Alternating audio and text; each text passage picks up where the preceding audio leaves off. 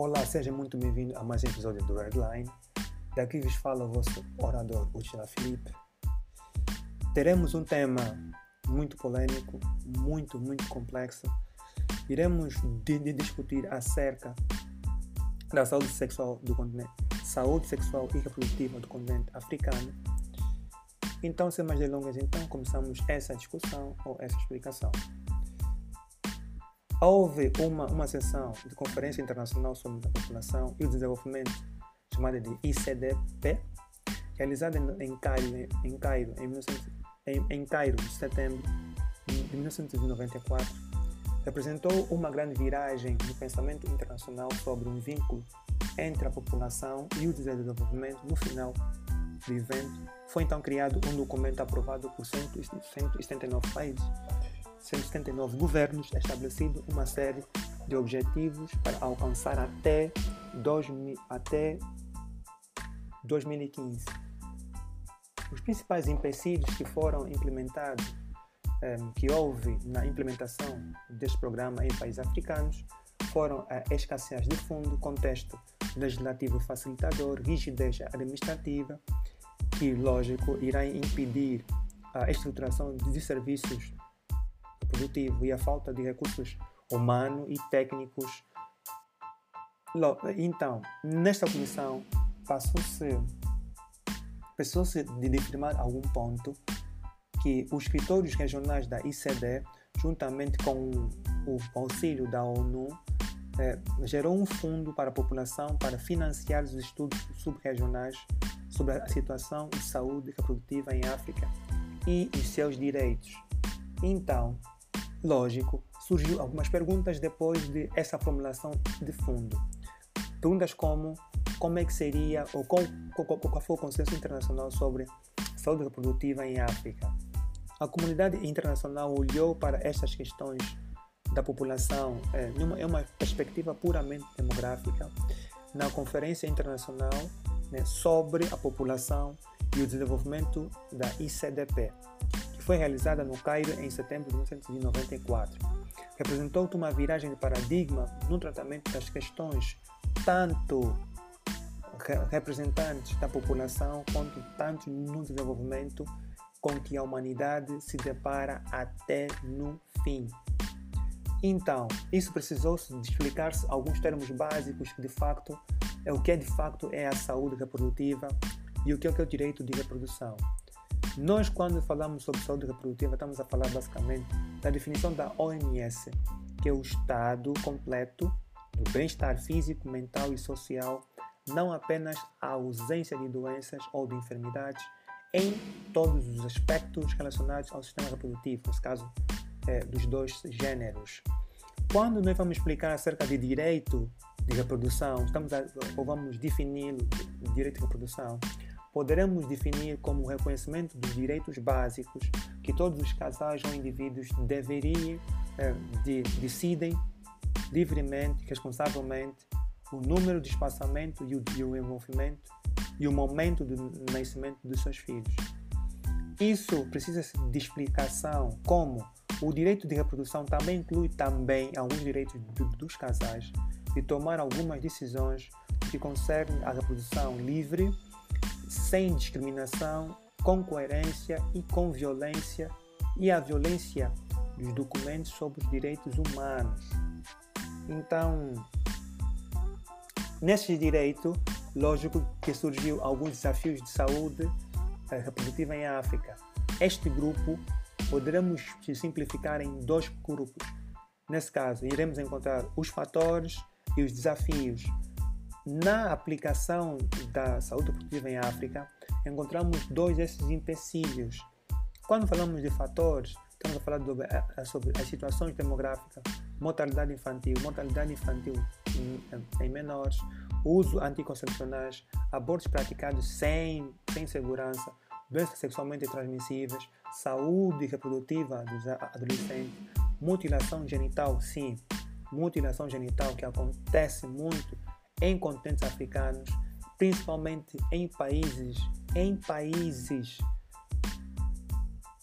é, muçulmanos que acreditam que a mulher não deve ter um prazer sexual porque seria é, comumente chamada de bandida, ou iria ter vários parceiros. E por último, a violência doméstica, a violência sexual e doméstica. Os principais desafios temos aqui a citar temos a política, temos o financiamento, infraestruturas e os serviços.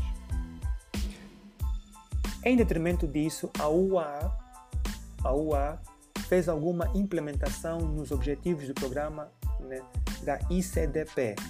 A UA, para quem não sabe, é a União, União Africana. Isso resultou em algumas soluções. Em 2015, a ONU realizou-se uma conferência de imprensa para debater sobre a educação eh, sexual e reprodutiva no continente, a, em, no continente africano. Isso na África Central e Ocidental.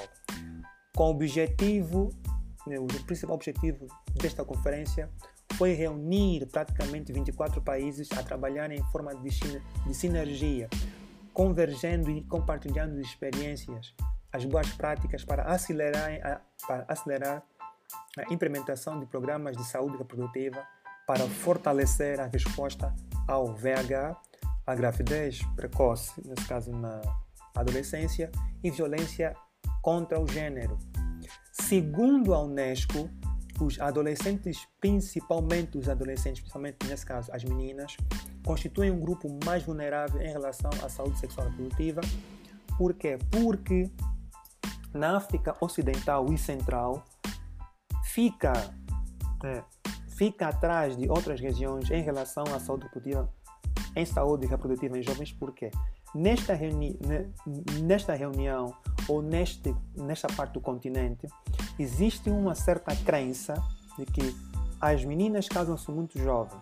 Isso, isso que vai resultar em um índice de em, em 10 meninas compreendidas entre, entre idades de 15 a, a, a 19 anos, elas são casadas antes dos 18 anos, porque nós temos um certo, uma certa cultura ou um certo ritual que quando a menina atinge a primeira menarca, nesse caso a primeira menstruação, já está preparada para ter relações sexuais, ou seja, constituir toda uma família.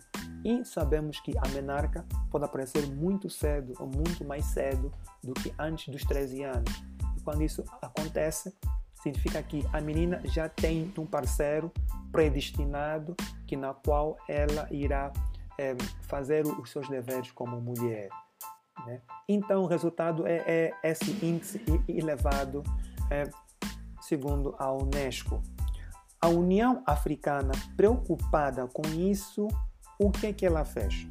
Maior, isso consistiu em que, que boa parte dos países africanos tenham vindo, segundo a União Africana, tem vindo a aumentar a disponibilidade dos cuidados sexuais justamente para combater aqueles dados que foram explicados pela Unesco, né? Vieram, eles viram a urgência que foi necessário, né, para combater os números elevados de alto índice de natalidade. Então, que, é, nessas últimas décadas, muitas, muitas pessoas ainda continuam sem acesso ao serviço de saúde, né, nesse caso, saúde reprodutiva. Então, por essa escasseia, apresentou uma evidência válida até em, em 2019 de necessidade de impactos de custo de investimento integral em serviços de saúde sexual e reprodutiva para mulheres compreendidas entre 15 a 49 anos de idade, sem, em 53 Estados-membros da União Africana. A UA também determinou que a população, que a saúde e o desenvolvimento eh, de saúde constituem uma prioridade continental e formulou uma série de estruturas políticas robustas que abrangem a saúde e o direito sexual reprodutivo. Então, a UA, juntamente com seus parceiros, eh, surgiu, pensou em algumas soluções.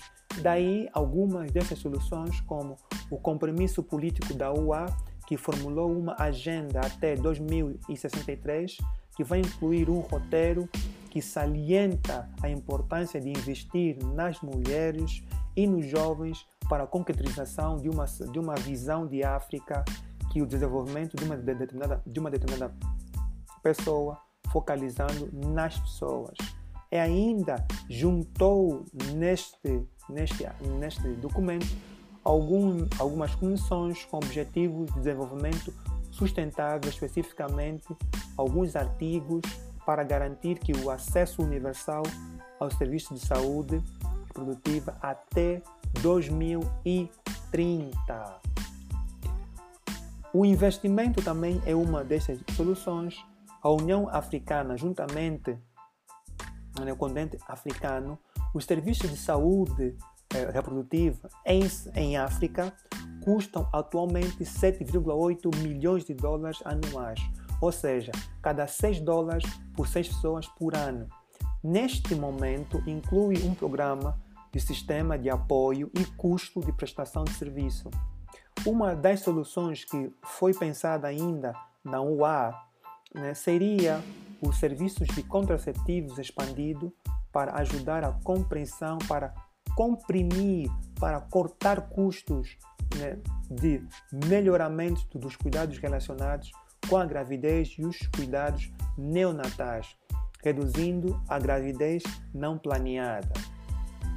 Isso iria equivaler em números agora que um dólar gasto em serviços contraceptivos iria poupar cerca de 2 dólares, 77%. 2 dólares, 77 dólares ou, ou, ou cêntimos por prestação melhor dos cuidados maternos e neonatais e de aborto.